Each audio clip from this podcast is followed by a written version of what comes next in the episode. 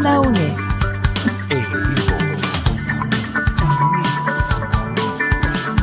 Imagen y sonido, hasta donde estés.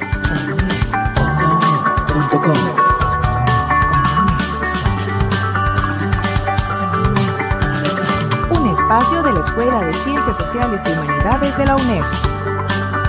Hasta donde estés. Onda UNED. Acortando distancias. Hola, ¿qué tal? Bienvenidos y bienvenidas a nuestro primer programa del curso Historia de Costa Rica. La Cátedra de Historia y Onda UNED te damos un gran abrazo y esperamos que nos acompañes a través de estos cuatro programas que vamos a producir para vos. Y hoy vamos a conversar sobre Costa Rica precolombina. Para eso hemos invitado al antropólogo Marino Mendoza y también al profesor del curso Heriberto Quesada. Ellos juntos van a hacer este viaje donde vamos a hacer un recorrido por los primeros pobladores de Costa Rica, la Costa Rica precolombina, algunos hallazgos y temas que no voy a adelantar, pero que sabemos que te van a interesar. Recuerda que este y otros programas los puedes descargar en el sitio web fundaunet.com. Así que quédate con nosotros en este viaje de 28 minutos. Bienvenido, profesor Heriberto. El micrófono es suyo. Saludos, Catalina. Saludos, Marino, y saludos también a todas las personas que nos escuchan, estudiantes y personas que no son estudiantes, pero interesados en tema de, de la historia. Muchísimas gracias por, por estar ahí. Marino, este, ya nos hemos visto en otros, en otros programas. Usted es un amante, un apasionado de temas de historia, cultura. Este, el día de hoy vamos a hablar, como, como nos decía Cata en un inicio, este, eh, vamos a hablar un poco de historia precolombina, este periodo, vamos a hacer un, un, un recorrido largo. Este, parece 28 minutos, vamos a recorrer bueno, la mayoría de la historia de, Costa Rica. Entonces, Marino, tal vez para, para comenzar, quisiéramos que, quisiera que habláramos de, de, los primeros habitantes que llegaron a este terreno que hoy conocemos como Costa Rica, porque se habla de cazadores, quiénes eran estos, de dónde venían todo este periodo, incluso anterior, incluso al, a la era cristiana, un poco para entender desde cuándo estamos, eh, hay gente en este, en este terreno que hoy llamamos Costa Rica. Bueno, buenas tardes. Sí, bueno, aquí hay sitios arqueológicos que pueden datarse incluso unos 11.000 años hasta casi 12.000 años en la parte de Elba, por ejemplo. En Costa Rica, a pesar de que no tenemos una arqueología monumental como lo tiene Guatemala o México, bueno, digamos Guatemala, Centroamérica, Costa Rica tiene los sitios arqueológicos más antiguos que Guatemala. Que Guatemala. Para que hagamos los números a esto, ¿verdad? A pesar de que no tenemos arqueología monumental, ya unos 11.000 años se han encontrado puntas de lanza en esta zona de Guardilla de Turrialba. Y digamos que a partir de ahí es que se, hay, un, eh, hay un poblamiento humano de Costa Rica, pero eso no quiere decir que no sea más antiguo. Lo que pasa es que se encuentran objetos materiales para decir, para fechar, datar una antigüedad, pero la gente pudo haber vivido mucho más antes cuando no habían restos materiales que hayan quedado hasta el presente. Puede ser mucho más antes todavía, ¿verdad? Pero todavía no hay confirmación científica de eso, pero la lógica dice que puede haber habido ese más antes de, de, de, mil años incluso. Sí, claro. Eso, eso puede ser la antigüedad de Costa Rica. ¿Y por qué se les llama, Marino, en ocasiones o en los textos, los estudiantes o las personas interesadas, cazadores, recolectores? ¿A, a, qué, a, qué, ¿A qué se debe esto, Marino?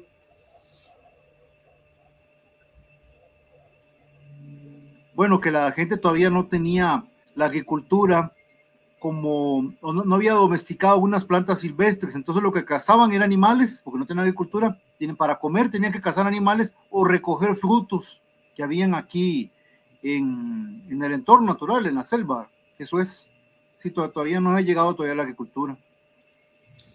Marino, y viéndolo así, estos primeros habitantes, nuestros antepasados, eh, eh, venían del norte, venían del sur, venían de esas dos áreas, porque siempre se ha dicho que Costa Rica es un puente cultural, pero bueno, estamos mucho antes de esto. ¿De dónde venían estos primeros habitantes nuestros? Bueno, Costa Rica era un puente entre Norteamérica y Sudamérica, pues de los dos lados, pero mayormente del sur. O sea, inclusive, yo sé que tal vez hoy no quedan todos los grupos étnicos que habían llegado a los ahora quedan menos, pero aún así, en aquel tiempo en el tiempo actual, eh, la predominancia siempre es de los grupos del, del sur, de Chipchas, están entre Venezuela y Colombia, y vinieron aquí a Costa Rica. De, de, pues, de los ocho grupos étnicos que tiene Costa Rica actuales indígenas, siete son del sur y apenas uno es del norte ese pueblo. Se ha dicho que pues tenemos mayor predominancia del sur, incluso uno lo puede notar hasta muchas cuestiones del inconsciente colectivo tico, vea, tal vez algunos se, se un día estamos discutiendo con un arqueólogo de que el, eh, tal vez algunos se los tiempos de Chiqui Chiqui de Costa Rica, de los grupos de musicales de Chiqui Chiqui. Bueno, el Chiqui Chiqui, según es una maraca chipcha, que viene de Panamá, Costa Rica y todo el Caribe colombiano. Y muchos de los ritmos que hoy heredamos son iguales de Costa Rica que los iguales de Panamá y los iguales del, sur, del norte de Colombia, el Caribe colombiano, Santa Catalina, Santa Marta, todo eso, ¿verdad? Y por ahí es que inclusive se han una vez que hubo una comprobación, me parece, de, que había un intercambio entre indígenas de Costa Rica e indígenas de Colombia que iban y venían, cabécares que iban hasta allá, hasta la ciudad perdida, incluso hasta sitios arqueológicos de Costa Rica son muy parecidos a los colombianos o, o, en Venezuela. Por ejemplo, Ciudad Perdida en Colombia, que queda de Santa Marta para, para adentro, unas, un montón, como dos días de camino, es muy igual al sitio arqueológico Guayabo Turrialba y es muy parecido al sitio también arqueológico del Cacicazgo de Pacaco, que está ubicado en Tabarcia de Mora, por ejemplo, ¿verdad? Pero muy parecido, toda la misma zona. Entonces, tenemos mucho, mucho influencia sudamericana. Muchísimas gracias, Marino. Es una primera co conclusión importante que a veces no caemos en cuenta, este influjo de la zona sur. Y pensamos, mucha gente puede pensar que, que le debemos más al norte, pero en realidad es importante rescatar esto que acabas de decir. Marino, ubiquémonos un poco más ya este, eh, en lo que significó para los grupos culturales, eh, para los indígenas, nuestros antepasados, ya el descubrimiento de la agricultura. Eso se ha estudiado en el mundo, pero específicamente, ¿qué pudo haber significado para nuestros grupos? ¿De qué estamos hablando? El impacto que tiene en una cultura llegar a, a practicar la agricultura. Aló, Heriberto, se corta, se corta un poco la... Aló. Sí, que quisiera que hablaras, me escuches. Eh, me puede, disculpa, me puede repetir otra vez la, sí, sí. la... Quisiera que hablaras sobre el impacto uh -huh. para una cultura del descubrimiento de la agricultura. ¿Cómo cambia un pueblo cuando practica la agricultura? Ah, de la agricultura. Sí, efectivamente. No, en la complejidad de la organización de un en, por, por ejemplo, ya empieza a jerarquizarse, a organizarse, empieza a, a ser más vertical, de aparecer caciques, aparecer subcaciques, por decir un caso, ¿verdad? Y aparecer otras sociedades que son, que están más estamentarias, que son, están más bajas, en estratos más bajos. Bueno, la agricultura aquí podemos ubicar Costa Rica, por lo menos aquí en la región arqueológica central, en hace unos 3.500 años. Pero como digo, eh, se encontraron restos cerámicos de alfarería, que ya ahí empezaban, como dicen, ya a ver una agricultura pues eh, más organizada entonces, pero que eso no quiere decir que sea lo más antiguo que tiene Costa Rica poblamiento. Pudo haber habido buena gente antes, lo que pasa es que no tenía alfarería ni tenía que cultura, pero ya habitaban, imagínense, Costa Rica estaba habitado, dicen que hace unos 12 mil años, y, y, puede, y aún puede ser más pero el impacto que tuvo fue que fue en que, en que fue ya tomando forma o la dirección hacia las organizadas.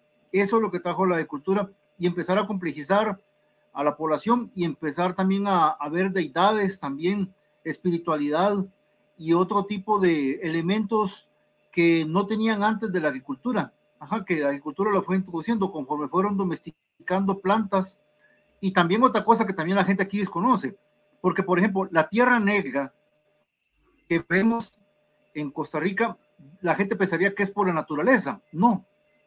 Eh, la tierra negra, según lo que dice, es invento de los indígenas lo que hacían es que eh, la convertían la tierra roja en tierra negra, acumulando materia vegetal haciendo quemas y le fijaban nitrógeno y eso lo hacía más fértil. Y entonces así preparaban la tierra.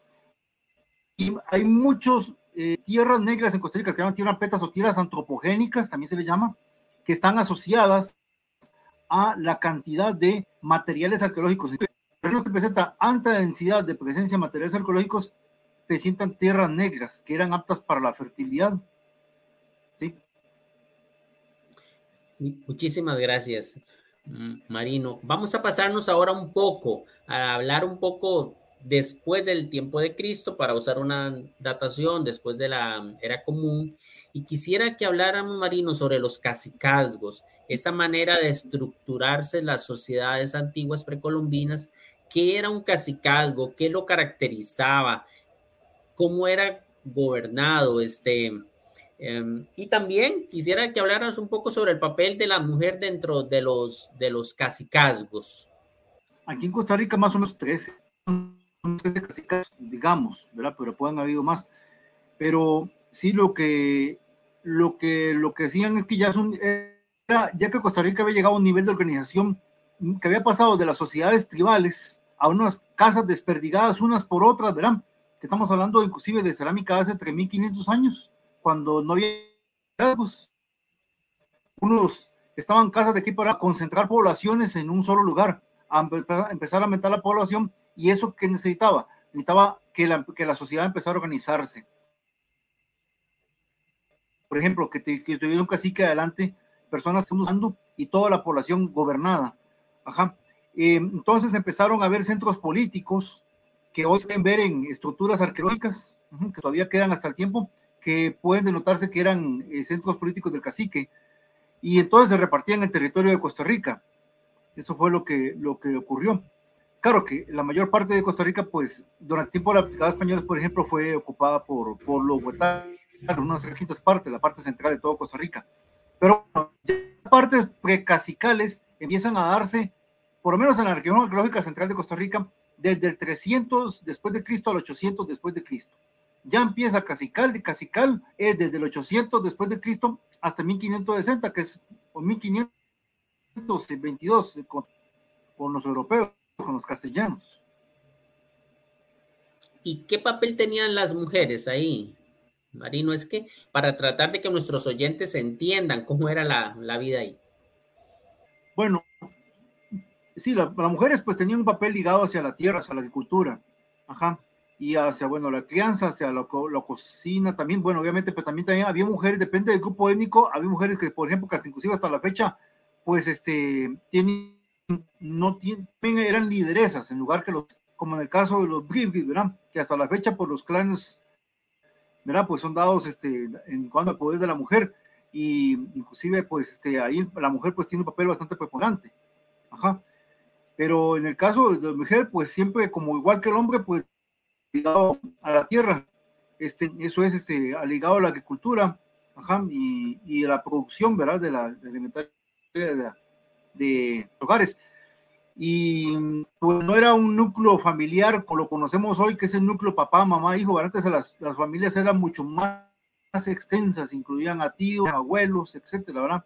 Y ahí también iban, pues, como dicen todos ahí, eh, metidos dentro de esa familia grande, ¿verdad? Y la papel de la mujer, pues, bueno, lo que digo es que siempre ligado hacia la tierra, pues, apoyando a mi gente, educando a Costa Rica, rescatando tradiciones, Radio Nacional.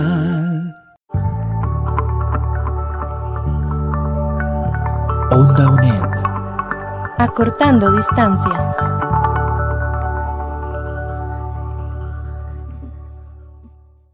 Saludos, les recordamos nuevamente que estamos en el programa de, la Cátedra de Historia.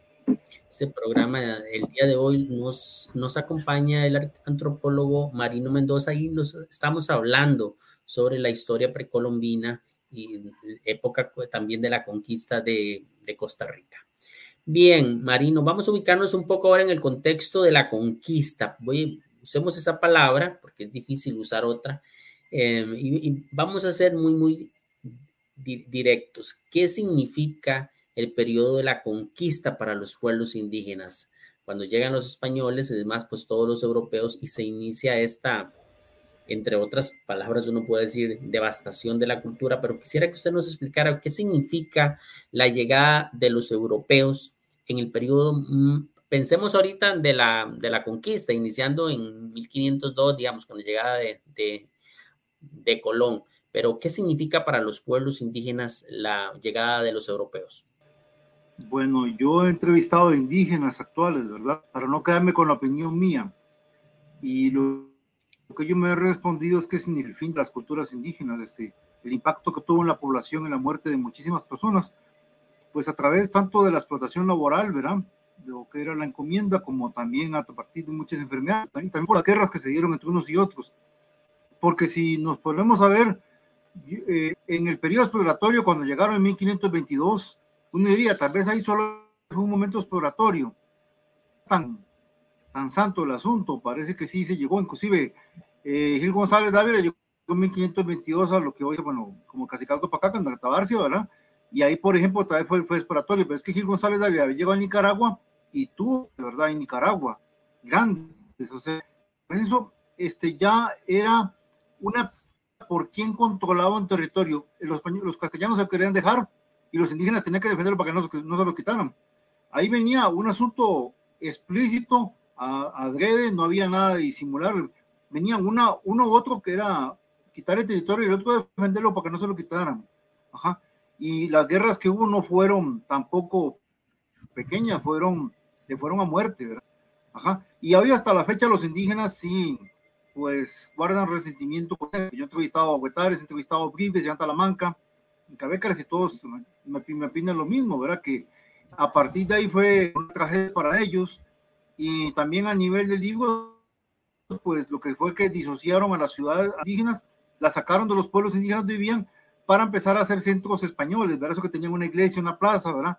Y entonces a partir de ahí, pues perdieron sus, eh, su, su, manera de organizarse, también las deidades que tenían, ¿verdad? Para obviamente asumir la evangelización, que fue un genocidio. Esos términos técnicos de antropología social, que no sería eh, misionero, sino sería genocida. Eso sería.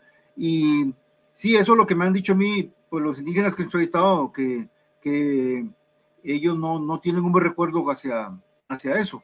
Inclusive de Talamanca, que nunca fueron conquistados, porque Talamanca nunca fue conquistada, la única, la única religión de, religión de Centroamérica que nunca fue conquistada, que se mantuvo en Dómita, ellos también opinan que, que para ellos fue un impacto fuerte, en, a pesar de que nunca lograron ser conquistados. Eso es lo que me han dicho a mí los indígenas cuando yo los he entrevistado. Sí. Marino, quisiera que habláramos específicamente de un tema y este tema de las famosas encomiendas. Es difícil valorar un sistema que no existe hoy como tal, ¿verdad? Pero ¿en qué consistían estas encomiendas? ¿Cuál fue el papel? ¿Qué impacto tuvo sobre, sobre las poblaciones indígenas?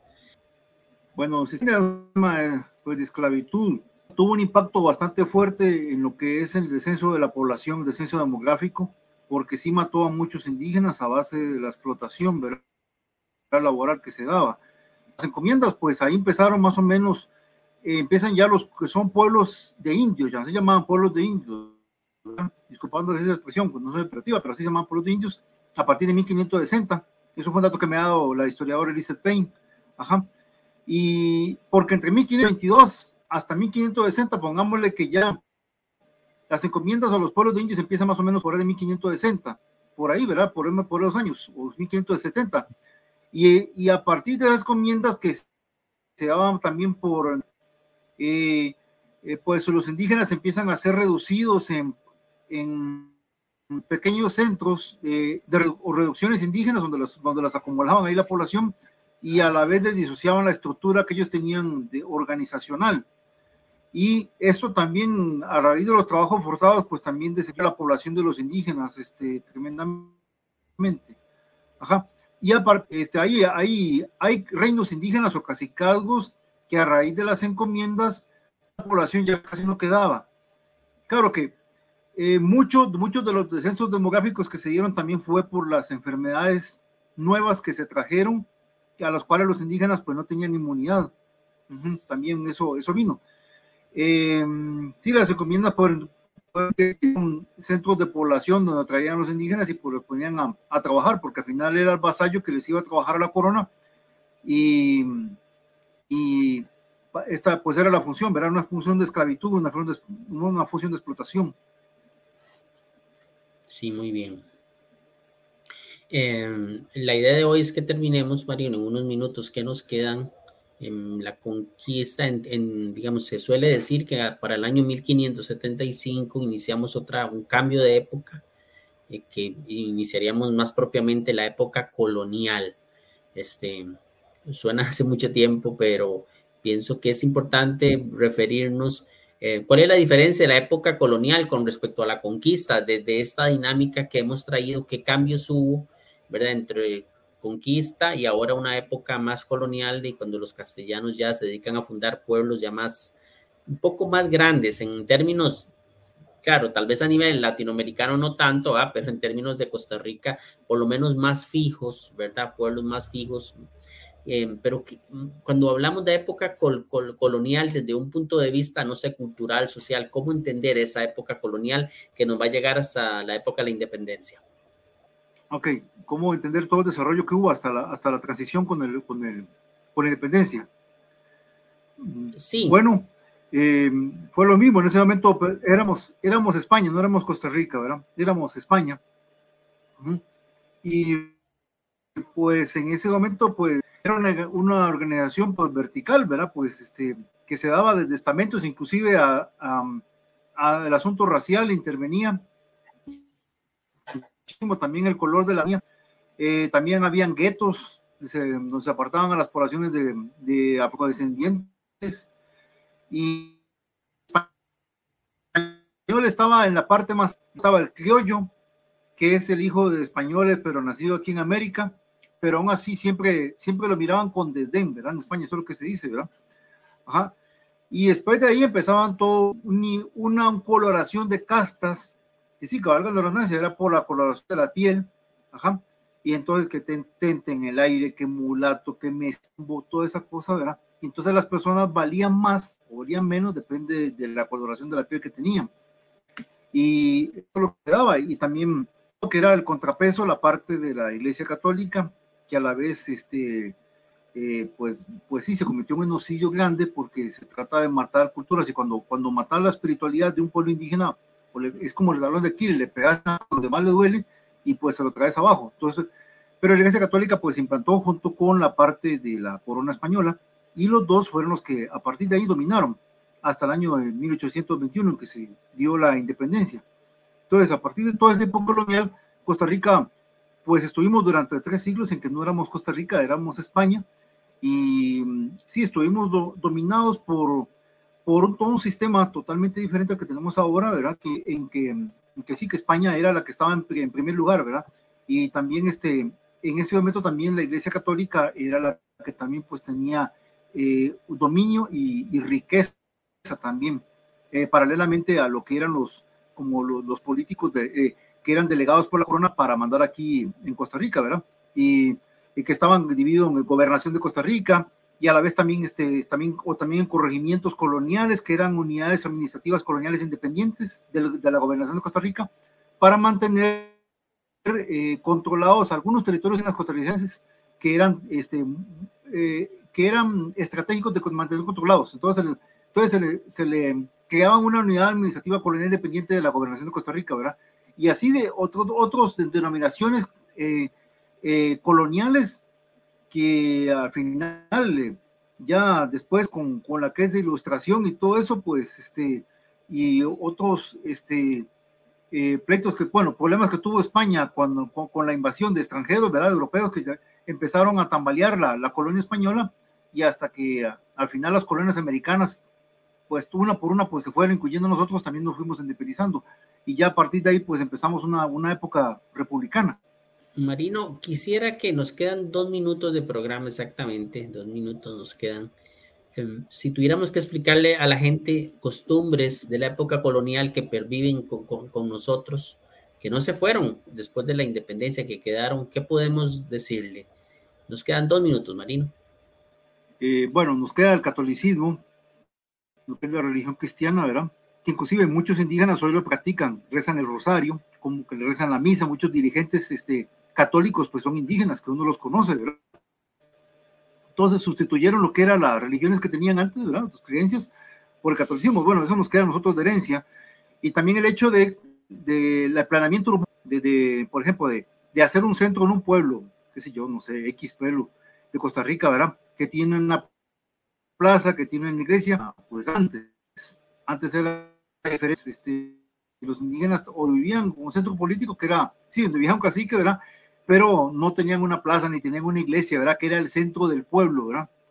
Ah, eso, eso lo, lo eh, los payasos también, que son las mascaradas, que son los como gigantes de cabezones en España, ajá. Eh, también este, que los juegos artificiales, eh, todo eso pues lo, heredamos a partir también de la colonia que hoy, que hoy lo tenemos, inclusive, que inclusive hasta lo de las carretas, inclusive los trapiches son de la época colonial también, ¿verdad? Pues eso, eso heredamos. muchísimas gracias Marino por este no somos solo costarricenses, ¿verdad? Costarricenses pues somos, somos todo. Muchísimas gracias Marino por este recorrido desde, desde, desde la época, no sé, precolombina hasta la época colonial. Nos veremos en un próximo programa. Muchísimas gracias por su audiencia. Gracias, profesor Heriberto Quesada, y gracias, al invitado Marino también. También le agradecemos a Andrés Francisco Chávez en el control técnico. Recuerda que este y otros programas de Onda UNED los puedes descargar en nuestro sitio web ondaunet.com. Nos vemos en los próximos tres programas del curso de Historia de Costa Rica. Muchísimas gracias. Onda UNED.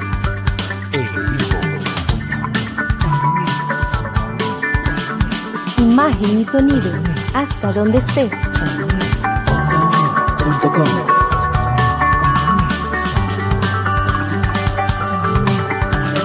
Un espacio de la Escuela de Ciencias Sociales y Humanidades de la UNED. Hasta donde estés. Onda UNED. Acortando distancias.